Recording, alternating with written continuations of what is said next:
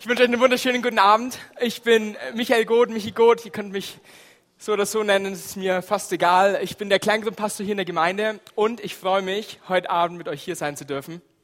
Und zwar starten wir in eine neue Serie und es wird richtig, richtig gut. Ähm, die letzten vier Wochen haben wir über vier Versprechen geredet, die Gott uns von Anbeginn der Zeit gemacht hat, die er schon ähm, damals im, äh, mit den Juden und auch schon davor ähm, hat, er, hat er gesagt, hey, ich will, dass Menschen mich kennenlernen. Ich will, dass Menschen erfahren, wer ich wirklich bin, wer ich als ihr Gott bin, dass ich ein liebender Gott bin und dass ich einen Plan habe mit deinem Leben, auch wenn du heute hier bist. Gott hat einen Plan mit deinem Leben. Und wir haben über diese vier Versprechen gesprochen. Das erste Versprechen ist, Gott möchte dich gerne erretten. Gott möchte, dass du weißt, ähm, hey, du kennst mich nicht, du, als Mensch, du, du, kennst Gott vielleicht nicht, du bist hier und du sagst, hey, ähm, ich habe schon öfters von ihm gehört, vielleicht im Religionsunterricht. Ähm, und das bedeutet dieses Erretten, dass er gesagt hat, hey, ich habe meinen Sohn, wir haben es auch vorhin gesungen, ich habe meinen Sohn auf diese Erde gesandt, weil etwas im Argen war, weil Dinge nicht so gelaufen sind, wie sie geplant waren, weil auch Menschen mich nicht mehr gekannt haben. Und deswegen habe ich meinen Sohn auf diese Erde gesandt und ich habe ihn am Kreuz für dich sterben lassen, sodass du diesen Tod, den Jesus für dich gestorben hat, ähm, nicht mehr sterben musst. Und das bedeutet, kurz zusammengefasst, Rettung. Ich ermutige euch nochmal, die Predigten auch im Internet runterzuladen und euch das nochmal anzuhören. Und der zweite Schritt, das zweite Versprechen, das Gott uns geben möchte, das war das Versprechen, dass er uns gerne befreien möchte. Sprich, er hat uns, er hat uns ein neues Leben gegeben, er hat uns neue Liebe gegeben, er hat uns neue Hoffnung gegeben. Aber wir haben noch so viele Dinge in uns, die uns davon abhalten, Gott wirklich näher zu kommen von unserer Seite. Und deswegen möchten wir jetzt die nächsten drei Wochen über drei Punkte sprechen, wo Gott uns befreien möchte und wo er uns helfen möchte, dass wir die Wege gehen, die er für uns vorbereitet hat.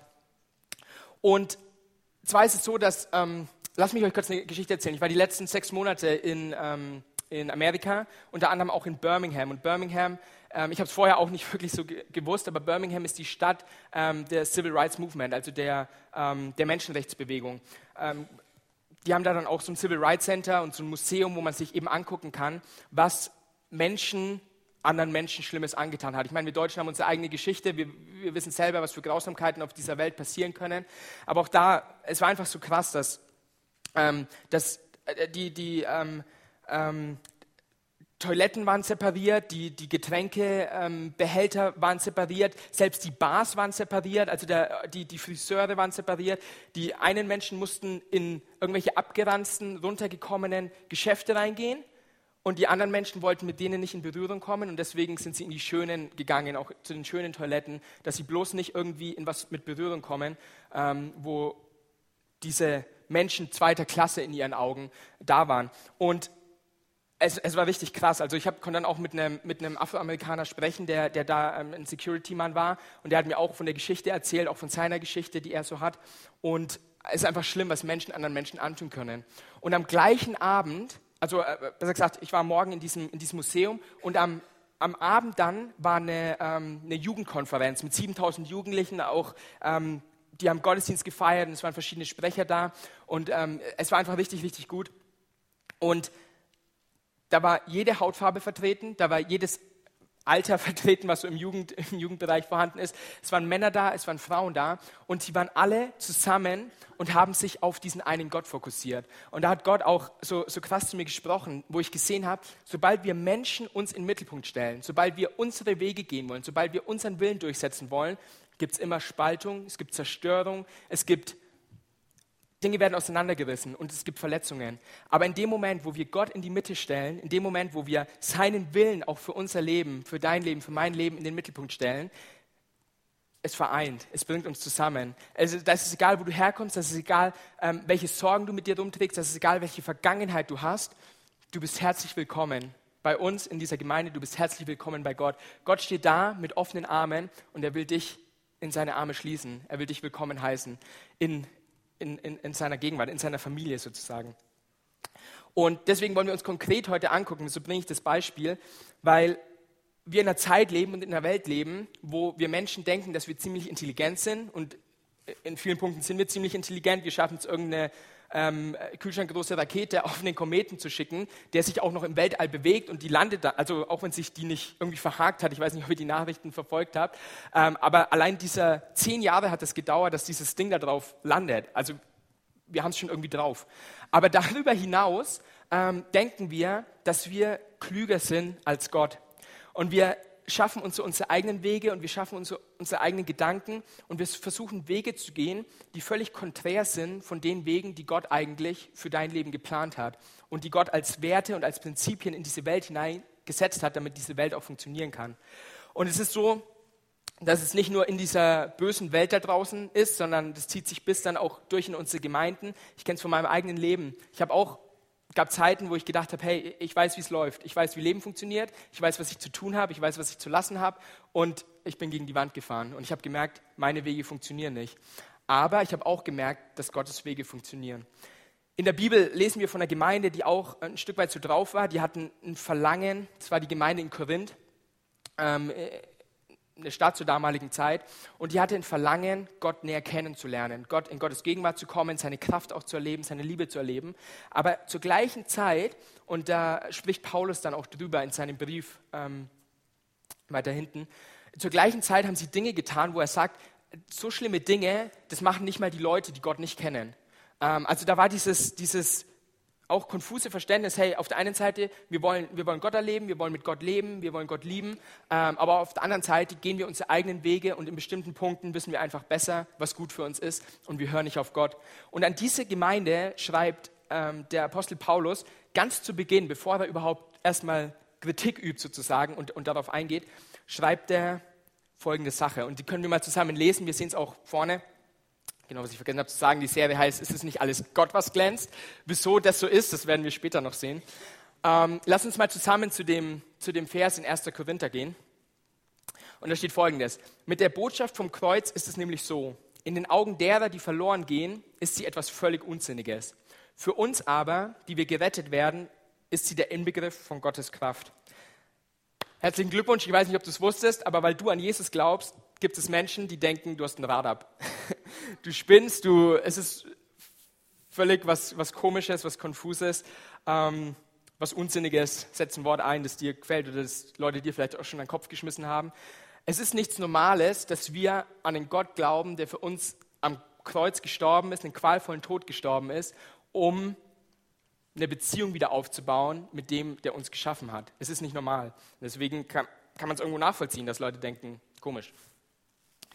Ähm, Vers 19. Nicht umsonst heißt es in der Schrift, die Klugen werde ich an ihrer Klugheit scheitern lassen, die Weisheit derer, die als Weise gelten, werde ich zunichte machen. Und das ist genau der Punkt, den, den Paulus von Beginn an machen möchte. Er sagt, ähm, ja, Menschen denken, sie sind klüger, Menschen denken, sie können an mir vorbeigehen, sie können an meinen Wegen vorbeigehen, sie denken, sie wissen, was besser für sie ist, aber im Endeffekt werden sie an ihrer Klugheit scheitern. Sie werden ja, sie werden nicht dahin kommen, wo sie hinwollen. Und das, wie schon gesagt, ist was, was ich auch schon erlebt habe. Konkret soll es um die folgenden drei Dinge gehen. Es wird um den richtigen Umgang mit Macht gehen, es wird um den richtigen Umgang mit unserem Geld gehen und es wird um den richtigen Umgang mit unserer Sexualität und auch mit unseren Beziehungen gehen. Und ich möchte dich einfach einladen, wirklich die Woche bist du jetzt eh schon hier, aber dann auch die nächsten Wochen zu kommen, ähm, weil es wird richtig, richtig stark werden. Und wir werden uns angucken, was Gottes Prinzipien und, und Verheißungen sind, auch in diesen Bereichen. Und bevor wir den ersten Punkt dieser drei Punkte behandeln, ähm, werden wir oder werde ich euch jetzt erzählen, wieso wir konkret darüber sprechen. Es ist so, dass wenn wir uns die, die Bibel angucken, das Alte Testament, also die Zeit bevor Jesus auf diese Erde kam und auch das Neue Testament, nachdem Jesus dann da war, äh, bemerken wir, dass es Versuchungen, dass hinter diesen Versuchungen über die wir gleich sprechen werden, jeweils eine Macht gestanden ist, mit der wir alleine nicht fertig werden und vor der Gott uns warnen will. Und da lesen wir in 5. Mose 6, Vers 14 von dieser Warnung. Ihr sollt nicht anderen Göttern von den Göttern der Völker, die rings um euch her sind, nachlaufen. Und da ist die Frage, okay, was bedeutet das für unsere Zeit? Es ist so, diese Warnung ging damals an das Volk Israel aus. Es wurde ihnen gesagt, hey, ähm, ich bin euer Gott und ihr sollt keine anderen Götter haben neben mir. Aber für uns ist es heute ähnlich. Wir, haben, wir kennen diesen Gott, wir kennen Jesus. Ähm, aber in dieser Welt gibt es andere Götter, Götzen, Mächte, Geister, wie du es auch nennen magst. Wenn manche von euch Geister hören, die denken zuerst irgendwie an Ghostbusters oder so. Ähm, nenn's wie du magst, nenn's Lifestyle, nenn's ähm, Systeme in dieser Welt. Aber es gibt Dinge, die uns in ihren Bann ziehen wollen und die gerne an Gottes Stelle in deinem Leben treten möchten. In, Vers, in Kapitel 11, auch 5. Mose, geht es weiter. Da spricht Gott dann, hütet euch, dass euer Herz nicht verführt werde und ihr abweicht und anderen Göttern dient und euch vor ihnen niederbeugt. Also sprich, es gab zur damaligen Zeit Menschen, und diese Menschen gibt es heute noch, die sich ihre eigenen Götter kreiert haben. Die gesagt haben, das, was Gott mir sagen möchte, das gefällt mir einfach nicht. Damit möchte ich nichts zu tun haben. Ich möchte meine eigenen Wege gehen. Und dann haben sie sich stumme Götzen gebaut. Wir können genau, so einen stummen Götzen, der aus Gold war, der schön geglänzt hat und der mir nicht widerspricht in dem, was ich tun möchte. Der kann seinen Mund nicht aufmachen, der kann nicht mit mir reden und der kann mir auch nicht sagen, wenn ich mal irgendwie auf Abwägen bin oder falsche Wege gehe. Und wie schon gesagt, ich glaube, die wenigsten von uns haben irgendwelche goldenen Götzen zu Hause stehen ähm, oder, oder beten irgendwelche Götzen an. Aber es gibt Einflüsse in dieser Welt, die real sind und die dich gerne in, in den Band ziehen möchten. Und wir haben uns mal angeguckt, ähm, oder ich habe mir mal angeguckt, welche, welche Götzen so im Alten Testament da waren, äh, wie die geheißen haben und was für Einflüsse die hatten. Und das ist ziemlich interessant, dass da ein Muster erkennbar ist, das sich durch die kompletten Jahrtausende dieser Welt hindurch bis zu uns heute sozusagen zeigen. Und der erste Gott, der mir da aufgefallen ist, das ist der Gott Baal. Baal heißt erstmal so viel wie Gott. Also verschiedene Völker haben diesen haben ihren Gott Baal genannt, aber Baal kann auch Herrscher bedeuten, es kann Meister bedeuten, es kann Gott der Macht bedeuten oder auch Gottes Status. Und er stellt dir oder er will dir eine Antwort geben auf die Frage, wie verbringe ich meine Zeit? Er möchte dir vorschreiben, wie du deine Zeit zu verbringen hast. Und über ihn wollen wir heute noch konkret sprechen. Und ein Wort, das so zu diesem Gott passt, ist das Wort Stolz. Dieser Gott möchte Stolz in dir wecken. Er möchte, er möchte dich stolz machen in, in, einem, in einer negativen Art und Weise. Der zweite Gott, den wir uns angucken möchten, ist der Gott Mammon, der Gott des Besitzes. Ähm, dieser Gott will dir eine Antwort auf die Frage geben, wie gebe ich mein Geld aus? Und das Wort, das hier ganz gut passt, ist das Wort Gier. Ich will haben, ich will noch mehr haben, ich hab's nicht, aber ich will es in meinem Leben haben. Dazu schauen wir uns gleich auch noch ein paar Bibelstellen an. Und darüber wird es dann nächste Woche gehen, also um den richtigen Umgang mit Geld. Und da ist wichtig zu sagen, nehme ich schon mal vorneweg, es ist nichts Falsches daran, dass wir Geld haben. Das Problem entsteht nur dann, wenn es Geld uns hat und wenn wir im Bann von Geld sind. Und da wird es nächste Woche richtig interessant. Und der vierte, der vierte, Gott ist eine Göttin und es ist die Göttin Aschera. Das ist die Göttin der Unmoral, der Lust und der Fruchtbarkeit. Und sie möchte dir sagen, oder vorschreiben, wie du mit Beziehungen umzugehen hast, wie du mit deinem Körper umzugehen hast und wie du mit deiner Sexualität umzugehen hast. Und ähm, was da so ein Spruch, ich habe da vor kurzem so eine Werbung gesehen, die, die, die, die lief mitten, keine Ahnung, wenn die Kinder von der Schule heimkommen.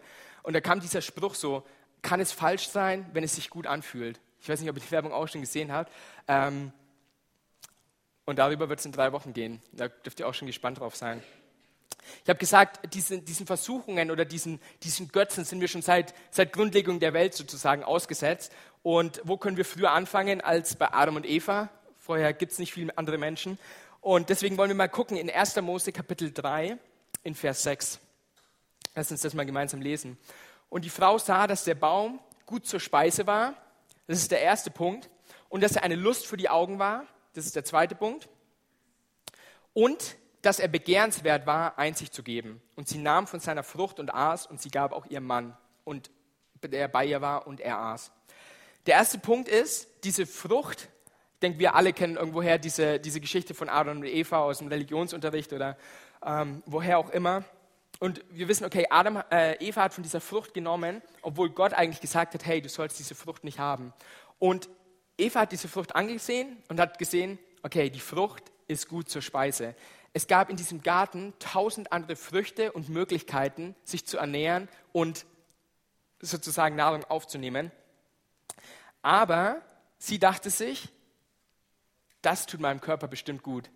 Diese, diese Speise, ich will die jetzt haben für meinen Körper. Es fühlt sich gut an, es kann doch nicht falsch sein. Gott hat zwar gesagt, das ist dann, was die, was die Schlange später sagt, hat Gott etwa wirklich gesagt? Ja, Gott hat zwar gesagt, du sollst von diesem Baum nicht essen, von dieser Frucht nicht essen, aber es wird dir doch bestimmt gut tun. Es wird deinem Körper gut tun, es wird deinem Magen gut tun, wenn du davon nimmst. Und da hören wir diese Stimme von Aschera raus. Es fühlt sich gut an, nimm's. Es, ist, es wird dir bestimmt gut tun.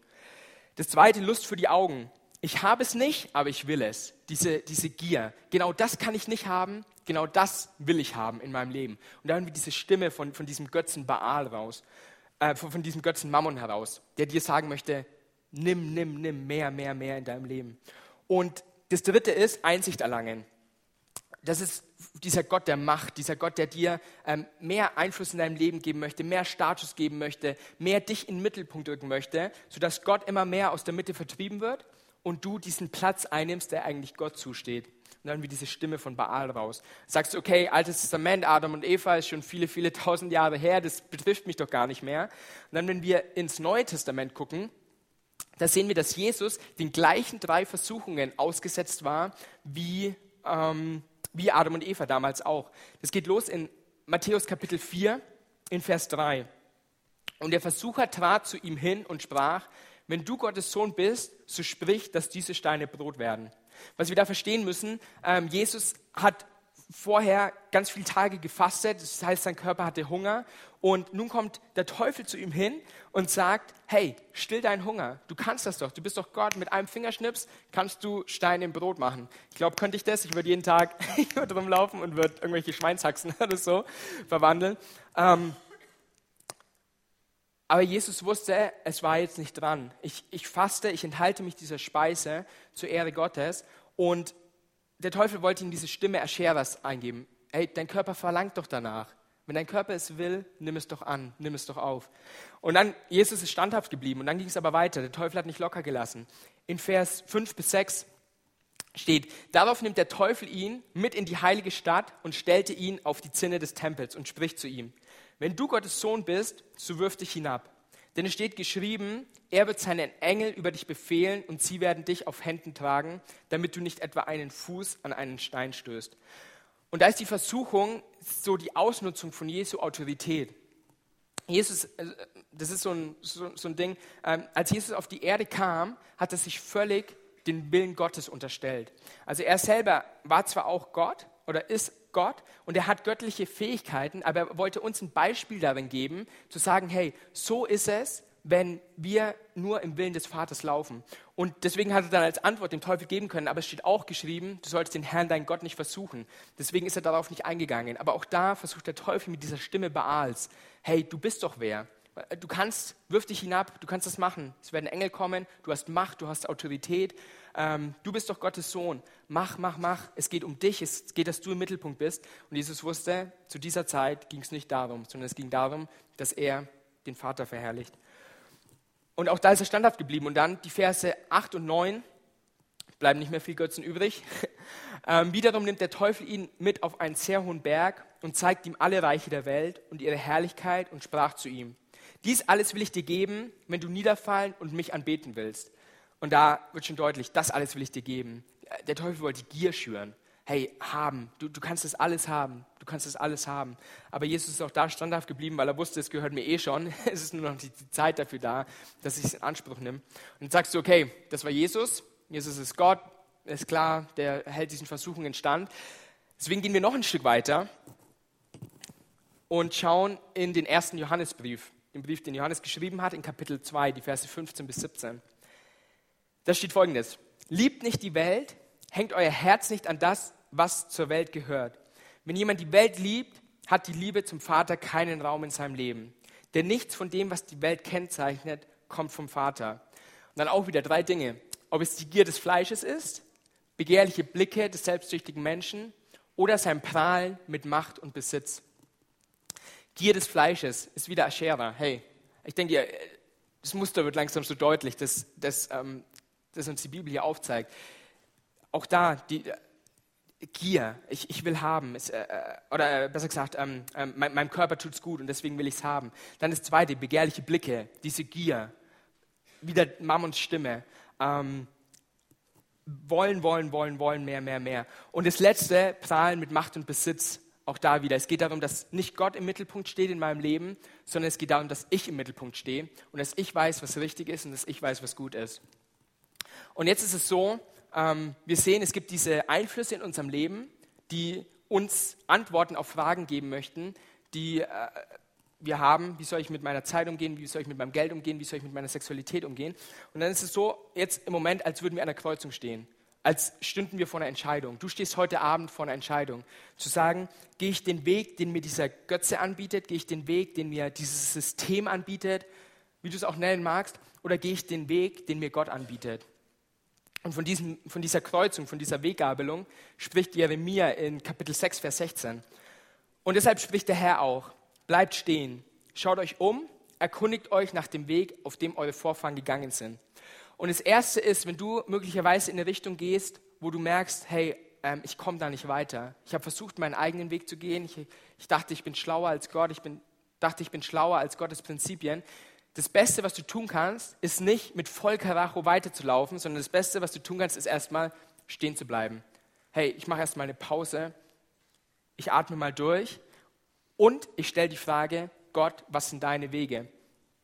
Und dann geht es weiter und prüft, was der Weg ist, der mir gefällt, sagt Gott. Auf dem sollt ihr gehen. Und dann werdet ihr innerlich ruhig werden. Ich weiß nicht, ob du das kennst. Ich kenne das ganz, ganz arg, wenn ähm, ganz viel los ist in meinem Leben, wenn ganz viele Aufgaben gerade anstehen, dieses Aufgewühltsein, diese innerliche Unruhe. Und wenn ihr das erlebt in eurem, in eurem Leben und wenn ihr seht, ey, ich bin Wege gegangen, die Gott nicht gefallen und ich habe diese innerliche Unruhe in mir, einfach mal kurz stehen bleiben und zu überlegen, hey Gott, was hast du überhaupt zu sagen? Was sind die Wege, die du mit mir gehen möchtest? Ich sage dir eins und dann kommen wir auch schon zum ersten Götzen. Ähm, das ist jetzt alles noch Einleitung sozusagen. Ähm, Gottes Wege funktionieren immer. Wenn du es nicht glaubst, möchte ich dich dazu ermutigen, dass du dir diese drei Wege anhörst, die wir in den nächsten drei Wochen haben, und dass du es ausprobierst für eine gewisse Zeit lang, keine Ahnung, sechs Monate, ein halbes Jahr. Probier es aus Geh mal nicht deine Wege, sondern geh die Wege, die Gott für dich bereitet hat und schau zurück und dann zieh Resümee. Wenn du merkst, hey, es hat sich nichts verändert und es ist nichts besser geworden, okay, geh zurück zu deinen alten Wegen. Aber ich habe selber ausprobiert und ich weiß, Gottes Wege funktionieren immer und meine Wege meistens laufen ins Leere. Okay, jetzt geht es um Baal.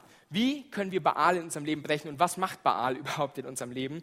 Denkst du, Baal höre ich zum ersten Mal. Ich habe mit ihm noch nichts zu tun gehabt. Kaffee trinken war ich auch noch nicht mit ihm. Ähm, aber er hat Einfluss auf dein Leben und da bin ich mir ganz, ganz sicher. In unserer heutigen Zeit, das Problem, das wir mit Baal haben, ist, dass eben, was ich schon erwähnt hatte, dass er gern möchte, dass wir uns selber in den Mittelpunkt stellen, dass wir uns selber Sicherheiten aufbauen und ähm, Kontrolle in unserem Leben haben, wo es eigentlich Gott ist, der uns Sicherheiten gibt, wo es Gott ist, der uns neue Kraft gibt. Und deswegen, wenn wir in der letzten Zeit, ich habe auf meinem, auf meinem Telefon habe ich so eine Tagesschau-App und ich, fast jeden Tag schaue ich da rein und lese die Nachrichten und schaue, was so los ist. Und wenn man zurzeit Nachrichten guckt, neben Sport und neben Kultur, wo manchmal ein bisschen kommt, hat man das Gefühl, die Welt besteht nur noch aus Terror auf der einen Seite und daraus, wie wir noch schneller zu Wirtschaftswachstum kommen. Wie retten wir die Banken, wie retten wir den Euro, wie retten wir die Finanzmärkte. Geht es euch auch so? Ähm, und man kann echt deprimiert werden.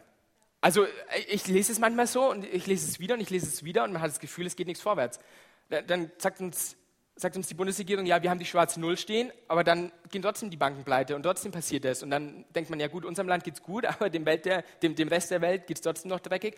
Irgendwas ist da im Argen. Und auch da sehen wir, die Politiker sagen, sie haben es in der Hand, die Politiker sagen, wir können es regeln, aber dann schauen wir die Nachrichten, dann schauen wir in die Welt und wir sehen irgendwie, ähm, geregelt wird nicht viel. Und irgendwie läuft es auch nicht so. Und versteht mich nicht falsch, es ist wichtig, dass wir uns mit den Sachen beschäftigen und es ist wichtig, dass wir diese Dinge angehen. Nur manchmal ist es auch wichtig, die Nachrichten Nachrichten sein zu lassen und mal ein Stück zurückzutreten von den Dingen, die wir in unserem persönlichen Umfeld, in unserem persönlichen Umkreis ähm, eh nicht groß ändern können. Und da ist aber dieser Baal, der dich in diese Geschäftigkeit hineindrängen möchte, die dir sagen möchte, du musst noch mehr leisten, du musst dazu beitragen, dass es der Wirtschaft wieder gut geht. Ähm, deine, deine Arbeitsstelle sagt dir, du musst noch mehr arbeiten, du musst noch mehr Stunden bringen, du musst noch mehr Geld reinbringen, du musst noch mehr Versicherungen abschließen. Ähm, deswegen brauchst du noch mehr Geld, und damit es dir gut geht und damit du abgesichert bist. Ich weiß nicht, ob ihr mir da folgen könnt, aber so dieses, ähm, ich habe das die letzten vier Jahre bei mir erlebt. Ich habe in Frankfurt studiert und ich hatte kaum eine Zeit, wo ich mich mal hinsetzen konnte und wo ich mal zur Ruhe kommen konnte. Weil ich so das Gefühl hatte, wenn ich jetzt aufhöre zu schaffen und zu machen, hört sich die Welt aufzudrehen. Und in dem Moment, ich bin der festen Überzeugung, dass es Gottes Aufgabe ist, die Welt sich am Drehen zu halten, durch die Naturgesetze auch, die er, die er geschaffen hat. Und in dem Moment, wo ich, wo ich anfange zu glauben, dass wenn ich jetzt halt irgendwas nicht mehr mache, dass ich dann die Welt aufhöre zu drehen, habe ich Gottes Stelle eingenommen. Bewusst oder unbewusst. Also ich, ich habe mich nicht hingestellt und gesagt, ich möchte jetzt mal Gott spielen. Aber durch das, dass ich in so einer Geschäftigkeit drin war und in so einem Schaffen drin war und gar nicht mehr richtig zur Ruhe gekommen bin, habe ich Gott damit signalisiert, hey Gott, im Endeffekt brauche ich dich nicht. Durch mein Machen, durch meine Arbeit, durch meine Leistung schaffe ich mir selber die Sicherheiten, die ich eigentlich von dir erwarten möchte. Und da dürft ihr mich nicht falsch verstehen, es ist gut vorzusorgen, es ist gut Geld zu verdienen, ähm, nur es muss sich im richtigen Rahmen abspielen. Und heute ist es vielleicht nicht so, dass wir dem, diesem Götzen Baal, früher war es so, die haben dem dann irgendwelche Tieropfer auf Altären gebracht. Ich hoffe mal, dass du nicht zu Hause irgendwelche Tieropfer äh, äh vollziehst. Aber äh, dies, die, die, das Opfer, das wir Baal heute auf dem Altar geben, ist unsere Zeit. Ich habe ähm, vor kurzem eine Statistik gelesen und fand ich schon ziemlich krass. Ähm, die Statistik selber ist schon älter, die ist von 2001 und 2002. Ähm, aber da ging es darum, wie verbringen Familien ihre Zeit. Also war dann aufgeschlüsselt Teenager und Frauen und Männer und Frauen zusammen und nur Männer. Und ich habe mir hauptsächlich diese Statistik von Männern angeguckt. Und da war es ziemlich interessant, dass ein Mann, also es war aufgeteilt ähm, in Minuten pro Tag, und Männer verbringen mehr Zeit mit Erwerbstätigkeit als mit ähm, Haus- und Familienarbeit. Und jetzt gerade wenn du aus einer Arbeiterfamilie kommst, dann weißt du, okay, das ist für manche ist es einfach normal, äh, die Arbeit muss getan werden. Aber was ich dann noch krasser fand, dass selbst der Konsum der Massenmedien, iPhone, ähm, Computer, Fernsehen, Playstation, keine Ahnung, was es alles gibt, ähm, dass selbst dieser Minutenanteil größer war als die Zeit, die Männer mit ihrer Familie und mit ihren Kindern verbracht haben. Und das hat mich schon ein bisschen schockiert. So. Ein Lichtblick ist da, wir müssen auch nicht zu schwarz malen. Je älter die Männer geworden sind, desto mehr Zeit haben sie dann mit ihren Kindern verbracht und desto weniger mit den Massenmedien. Ähm, aber auch da wird diese, dieses, dieses Ding, was, was Baal uns unter, unterdrücken möchte, wieder deutlich. Hey, ähm, schau doch noch die Sendung an. Schau doch noch, hol dir doch noch die Information, zieh dir noch die Information raus. Mach noch das, mach noch das, mach noch das. Mach, mach, schufte und mach. Und wir schaffen es gar nicht mehr mal zur Ruhe zu kommen und uns um die Dinge zu kümmern, die wirklich wichtig sind in unserem Leben. Und ich merke es an mir selber. Ich, ähm, ich würde schon fast sagen, ich liebe mein iPad und ich liebe mein Telefon. Und ich weiß aber jedes Mal, wenn ich das Ding in die Hand nehme, auch wenn ich nur kurz was nachgucke, ich will sofort meine Mails checken. Dieser Drang, dieser Informationsdrang ist sofort da. Ich will sofort die Nachrichten checken. Ich will sofort gucken, hey, habe ich Facebook? Habe ich irgendwas verpasst, was in der Welt los ist? Und ich bin selbst oft in diesem, in diesem Strom des Baals drin, der mir meine Zeit rauben möchte für die Dinge, die wirklich im Leben zählen. Okay, vielleicht geht es dem einen oder anderen hier auch so. Ich hoffe, ich stehe nicht allein da. Ähm, aber wenn ich, ja, wenn ich so manchmal in die Welt gucke, äh, bin ich mir sicher, dass ich nicht allein dastehe. Und jetzt wollen wir uns gucken, okay, welche Alternative zu diesem Weg Baals, du musst mehr tun, du musst mehr tun, du musst selbst dich in den Mittelpunkt stellen, damit du dir selbst diese Sicherheiten anschaffst. Welche Alternativen bietet uns Gott und bietet uns Gottes Wort dafür an? Und da wollen wir mal gucken, zusammen in 2. Mose, Kapitel 20, die Verse 8 bis 11. Denke an den Sabbattag, um ihn heilig zu halten. Sechs Tage sollst du arbeiten und all deine Arbeit tun. Aber der siebte Tag ist Sabbat für den Herrn, deinen Gott. Du sollst an ihm keinerlei Arbeit tun, du und dein Sohn und deine Tochter und dein Knecht und deine Magd und dein Vieh. Ich weiß nicht, wie viel Vieh du zu Hause hast, aber auch dein Vieh soll keine Arbeit tun. Und der Fremde bei dir, der innerhalb der Tore wohnt. Denn in sechs Tagen hat der Herr Himmel und Erde gemacht, das Meer und alles, was in ihnen ist und er ruhte am siebten Tag. Darum segnete der Herr den Sabbattag und heiligte ihn. Was ist Gottes Antwort auf Baals Ruf der Geschäftigkeit und der noch mehr Arbeit? Gottes Antwort ist völlig konträr, völlig gegen alles, was uns diese Welt vorgaukeln möchte. Tritt mal einen Schritt zurück und kommt zur Ruhe. Atme mal wieder tief durch mach mal eine Pause, mach mal halblang, sozusagen.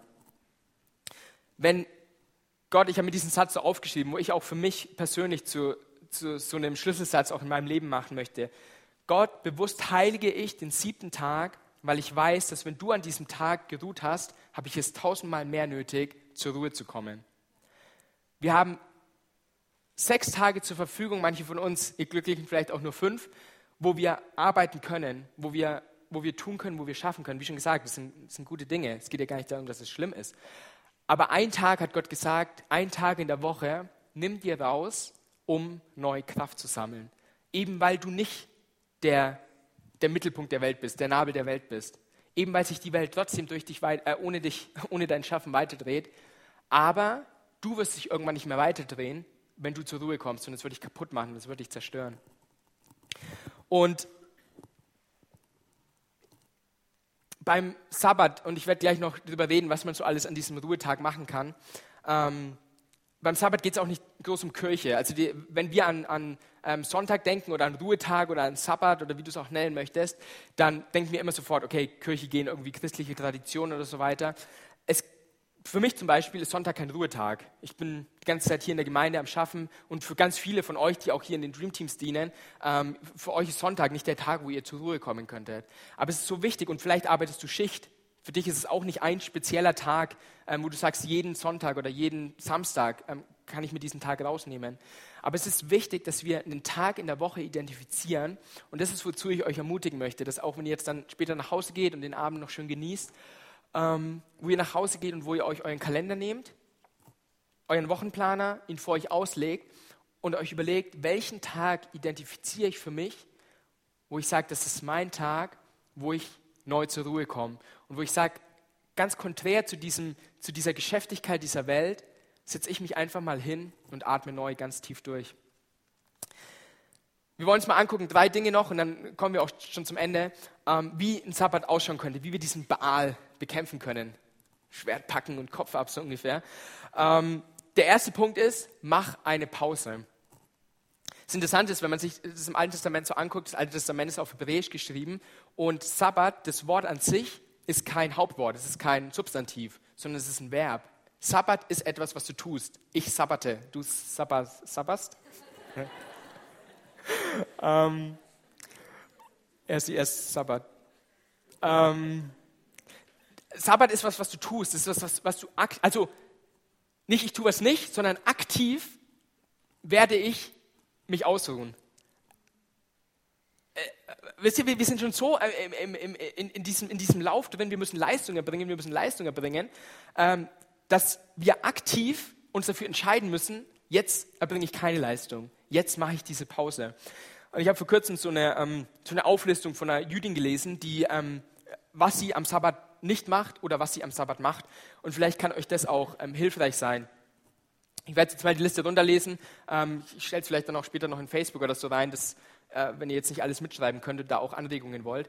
Der erste Punkt ist, ähm, keine Arbeit für Lohn. Also diese Jüdin, die sagt, ähm, hey, ich will nichts tun, wo ich Leistung erbringen muss, wo ich dann im Endeffekt wieder entlohnt werde dafür. Ähm, also wieder was, wo ich was schaffen müsste. Selbst irgendwelche Wettkämpfe, wo ich eine Belohnung bekomme, irgendwelche Medaillen oder so weiter, wo, wo es auch wieder darum geht, ich muss was schaffen, ich muss was leisten, ich muss, ich muss wer sein, ich muss was erreichen. Ähm, selbst da sagt sie, hey, auch da trete ich zurück. Drittens, einfach mal zur Ruhe kommen und nichts machen. Einfach mal auf die Couch sitzen und vielleicht die Wand anstarren oder einfach mal nichts machen. Was auch ein Punkt ist, lesen und studieren von Gottes Wort.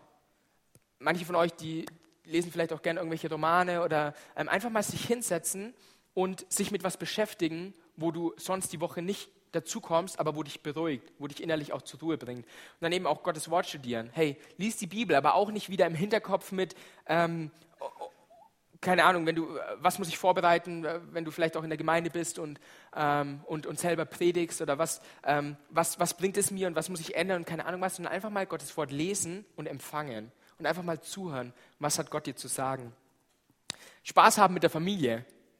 Einfach mal wieder so richtig Spaß haben und diese Statistik brechen. Ich weiß nicht, es ist jetzt schon zehn Jahre her, ähm, ob die Statistik heute noch so aktuell ist, vielleicht sogar schlimmer geworden. Aber einfach mal Statistiken brechen und zu sagen, ich ändere den Durchschnitt. Ich hebe den Durchschnitt an, dass ich ein Mann bin, dass ich eine Frau bin, die mehr Zeit mit der Familie verbringen möchte. Ein Punkt ist gemächliche Spaziergänge machen, Genieße Mahlzeiten mit Familie und Freude, Freunden, das ist, was mir gefällt. Essen ist immer gut. Ein Punkt ist miteinander reden. Und zwar wirklich miteinander reden. Als ich mich so mit dem Thema befasst habe, ist mir so bewusst geworden, ich weiß nicht, du kannst mal dein Telefon rausholen. Viele von euch, äh, mir ging es, okay, mir ging es nicht so, aber viele von euch, die wissen nicht mal, wo der Ausknopf von ihrem Telefon ist, weil ihr es noch nie aushattet. Das Ding ist dauer an. Es macht immer piep, piep, piep. Oder welchen Klingelton du hast, Tag ein und Tag aus. Selbst in deinem Ruhetag willst, willst deine Aufmerksamkeit haben. Und wir beschäftigen uns mehr mit irgendwelchen Geräten vor uns, als dass wir uns wirklich eins zu eins mit den Menschen beschäftigen, die uns wichtig sind, mit unseren Familien beschäftigen, mit unseren Freunden beschäftigen. Wenn es dir nicht so geht, du glücklicher.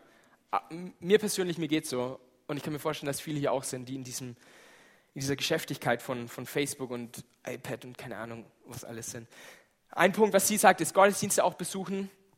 Und das ist, warum wir am Sonntag Gottesdienst feiern, beten und meditieren. Und dann, was sie nochmal extra rausstellt, ist Zeit mit dem Ehepartner zu verbringen. Also auf der einen Seite Spaß mit der Familie zu haben, aber dann nochmal konkret zu sagen, hey, und jetzt schnappe ich mir meinen Ehepartner und an diesem Sabbat, an diesem Ruhetag verbringe ich nochmal gesondert Zeit.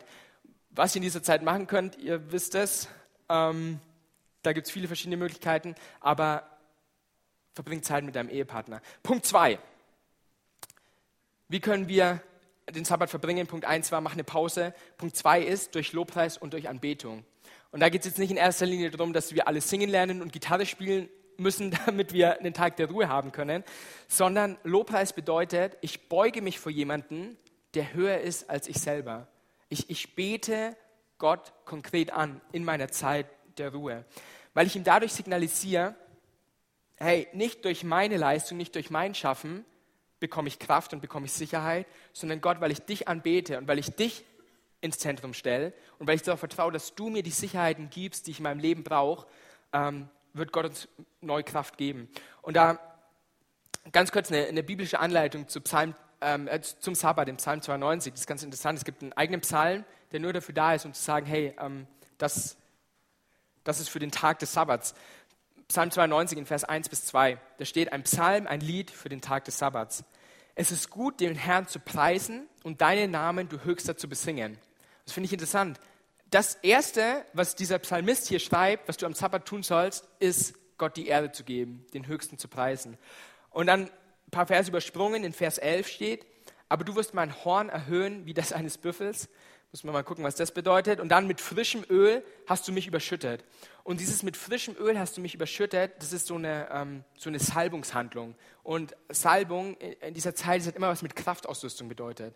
Also in dem Moment, wo ich eine Pause mache und wo ich eigentlich mal nichts mache, bekomme ich neue Kraft von Gott. Und dann später geht es auch weiter.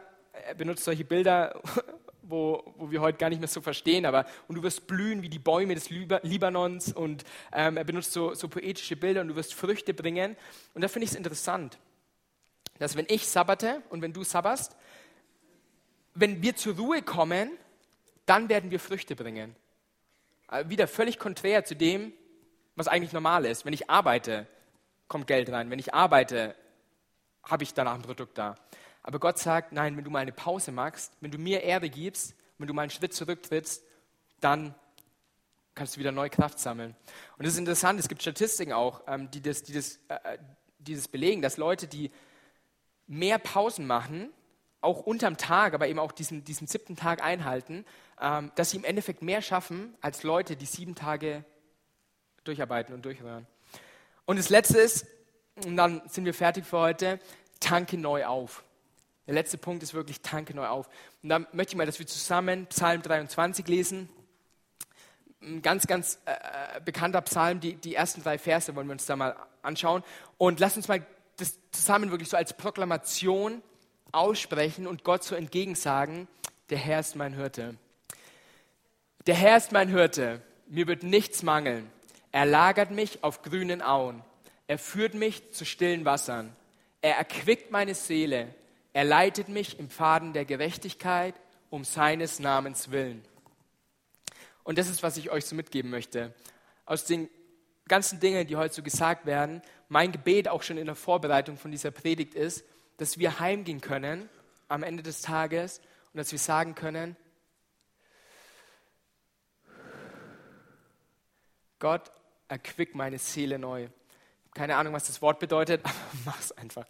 Nee, ähm, Gott, äh, bring mich neu zu dieser Ruhe. Äh, dieses Erquicken, dieses neu, neu Kraft geben, neu, einfach mal dieses tiefe Durchatmen, dieses, da merkt man gleich irgendwie, äh, wird das Herz, äh, merkt man seinen Herzschlag plötzlich wieder, wenn man mal zur Ruhe kommt, wenn man nach dieser Geschäftigkeit des Alltags einfach mal wieder vor Gott zur Ruhe kommt. Und heute stehst du an dieser Kreuzung, heute stehst du vor der Wahl zu sagen, ich laufe den Weg Baals, ich will noch mehr leisten, ich will noch mehr schaffen, ich will mich, mich, ich, ich, ich. Ohne mich hört sich die Welt aufzudrehen und keine Ahnung was. Und du merkst echt, wie du, wie du dran kaputt gehst, wie es im Burnout endet und wie Dinge um dich einfach herum kaputt gehen. Oder du sagst, hey, ich, ich will Gottes Weg gehen. Und ich will dieses Prinzip einhalten, den siebten Tag zu heiligen. Sehr interessant, ähm, der steht im gleichen, im gleichen Wortlaut fast mit, du sollst nicht töten. Glaube, keiner ist hier von uns, der sagen würde, ähm, oder, oder jeder von uns hier würde sagen, ja, auf jeden Fall, natürlich will ich niemanden umbringen. Ich hoffe es zumindest. Ähm, aber wenn es darum geht, wirklich den siebten Tag, sich einen Tag der Ruhe rauszusuchen, dann sind wir ganz schnell dabei, Kompromisse einzugehen. Bei mir ist es zumindest so. Wenn es bei dir anders ist, gut für dich. Ähm, aber wenn es bei dir so ist wie bei mir, dann treff mit mir heute die Entscheidung zu sagen, ich stehe an dieser Kreuzung, aber ich will den Weg Gottes gehen. Und ich möchte jetzt mal bitten, dass wir einfach mal die Augen zumachen und einfach mal ruhig werden. Ich, ich wird gleich keiner mehr was sagen, einfach für ein paar Sekunden, Minuten, ähm, dass wir einfach mal in uns gehen und vor Gott diese Entscheidung jetzt treffen. Ich werde keine, ich werde keine Handzeichen erfragen, ich werde euch nicht aufstehen lassen. Ich will einfach nur, dass ihr mal in euch geht und einfach mal zur Ruhe kommt, jetzt an diesem Abend und auch vor Gott möglicherweise ein Versprechen aussprecht und sagt, hey Gott, ich will mir diesen einen Tag suchen, ich will dein Wort ehren, ich will dein Gebot ehren und ich will einen Tag in der Woche finden, der mich zur Ruhe bringt.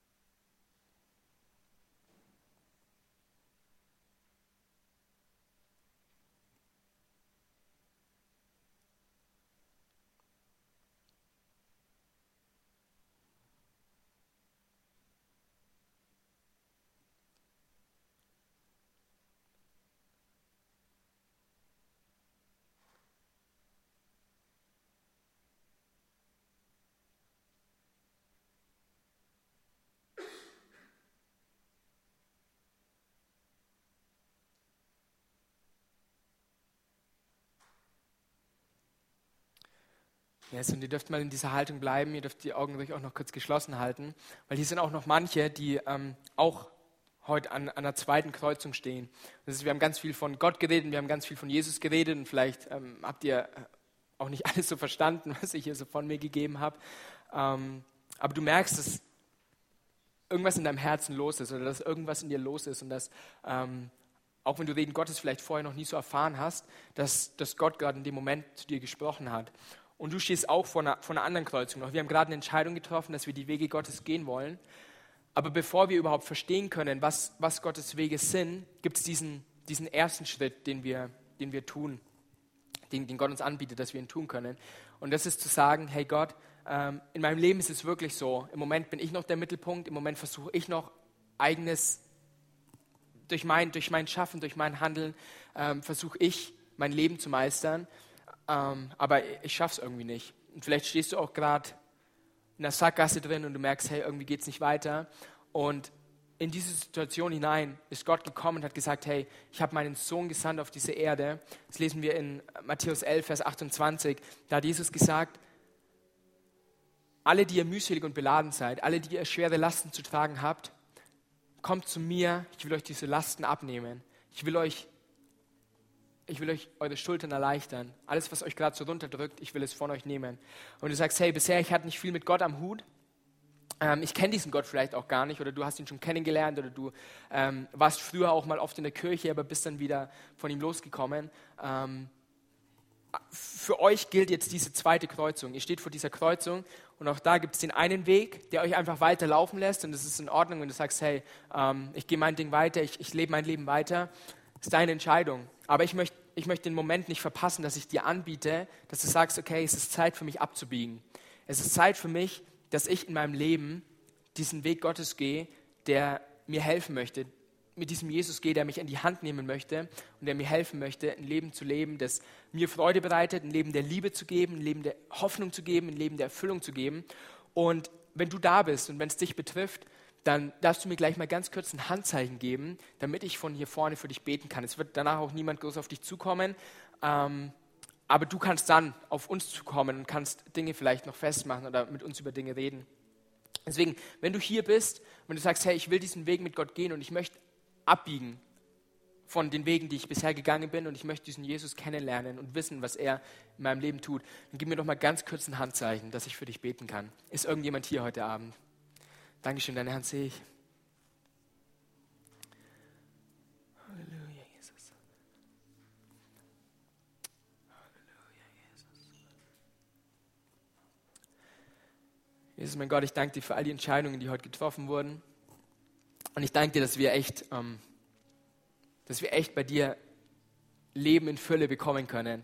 Ich denke dir auch die, für, die, für die Entscheidung, die da getroffen wurde, zu sagen, hey, mein Gott, ich, ich will mein Leben mit dir gehen. Ich will, ich will meine alten Wege verlassen und ich will die Wege gehen, die du für mich vorbereitet hast. Und ich will in den Plan hineinkommen, den du für mich vorbereitet hast.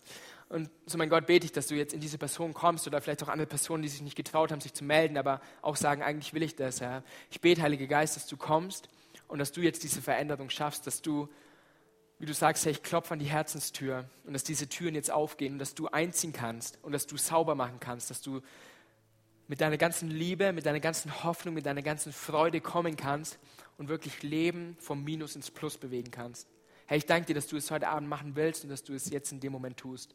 Mein Gott, ich preise dich. Ich danke dir auch für jede andere Entscheidung, die getroffen wurde, zu sagen, mein Gott, ich respektiere dein Wort und ich respektiere den Plan für mein Leben.